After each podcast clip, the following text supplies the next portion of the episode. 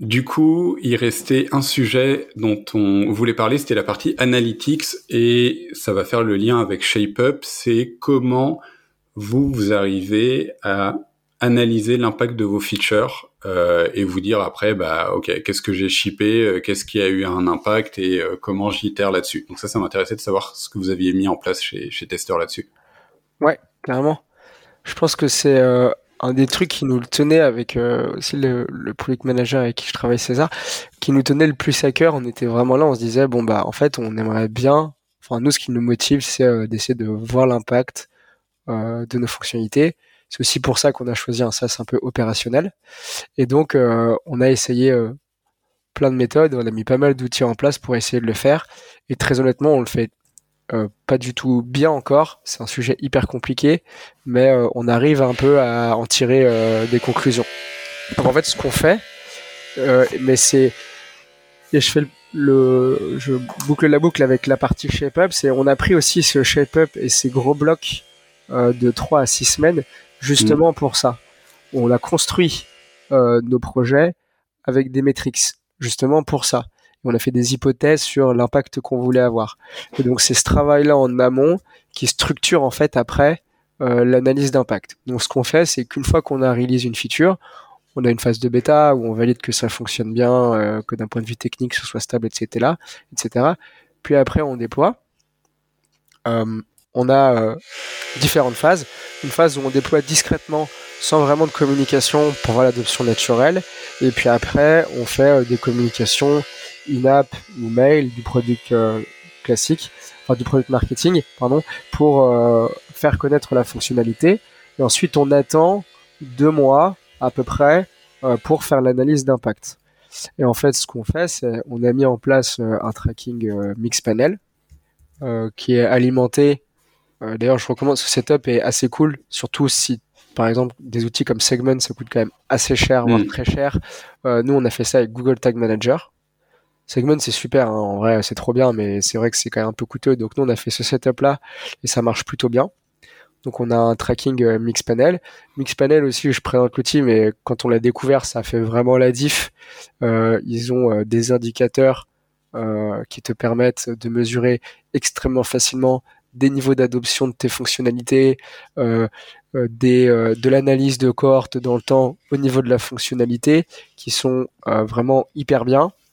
Et ça te permet aussi d'avoir, euh, quand tu veux creuser, quand tu trouves qu'il y a des choses qui sont étranges, d'aller vraiment au niveau de l'utilisateur.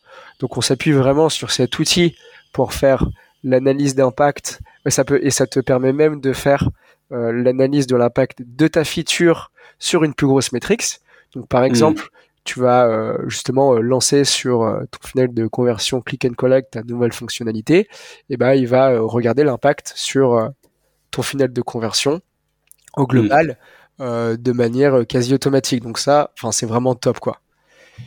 Euh, donc euh, on utilise ça et après on fait toujours aussi une partie plus qualitative parce que pour chaque problème, tu vois, on avait essayé bah, de faciliter la lecture des unités, de rendre par exemple plus flexible la partie logistique. Bah ça, ça se mesure pas forcément avec des datas quantitatives et du coup aussi euh, on utilise Mixpanel pour voir quels sont les utilisateurs qui ont beaucoup utilisé notre, nos fonctionnalités, ceux qui l'ont pas du tout utilisé, et on va euh, essayer de les appeler pour avoir du feedback aussi quali par-dessus. Et enfin, souvent, on fait euh, tourner des petits questionnaires pour les utilisateurs qui ont utilisé notre fonctionnalité afin d'évaluer, par exemple, sur des scores un peu classiques, tu vois, de facilité à réaliser l'action, des choses comme ça. Et donc à chaque fois, on fait ce truc-là, et puis on fait un petit reporting.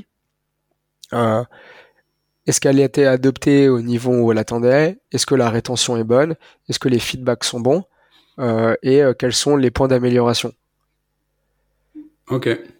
Et, cette partie d'ailleurs qualitative, c'est quoi? Ça va être des formulaires que vous envoyez par mail? Ça va être des choses que vous mettez directement dans l'app? Ça, ça, se passe comment? Ouais. En fait, c'est des formes euh, intercom qu'on a intégrées aussi avec euh, Google Tag Manager. Et en fait, tu as la possibilité sur un événement, euh, tu vois, une fin d'action ou la fin de ton parcours, par exemple, pour configurer un menu ou peu importe, de de déclencher ton événement intercom. Et puis là, il y a le petit parcours d'analyse qui se, des questions qui se lancent. Ok. Ok, ok, très, très intéressant. Ouais, bah, en tout cas, nous, globalement, on vient, on est en train, on, vient de choisir et on est en train de mettre en place euh, Mixpanel. Effectivement, on avait fait le benchmark, alors nous pas avec segment, mais plus avec amplitude, qui est beaucoup plus cher. Ah, ah oui, oui. qui est, euh, je sais plus quel est l'ordre de grandeur, mais c'est genre euh, x5, un truc comme ça. Euh, et effectivement, Mixpanel est en tout cas très simple à implémenter. On est au début, donc il a l'air assez simple après à configurer en tant que product. Et, et, surtout, nous, ça permet de résoudre un, un des gros problèmes qu'il y avait avec euh, Google Analytics qu'on avait, qui est que tout ce qui était traqué par Google Analytics était traqué en fait côté client.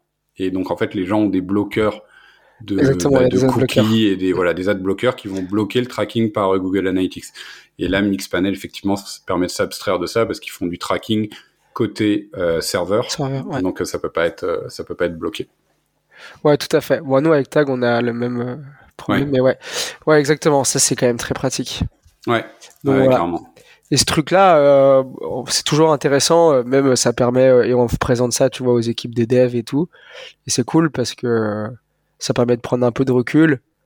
et voilà, bah, juste de voir l'impact des trucs qu'on a pu faire, quoi. Ouais, ouais, bien sûr. Ouais, hyper important.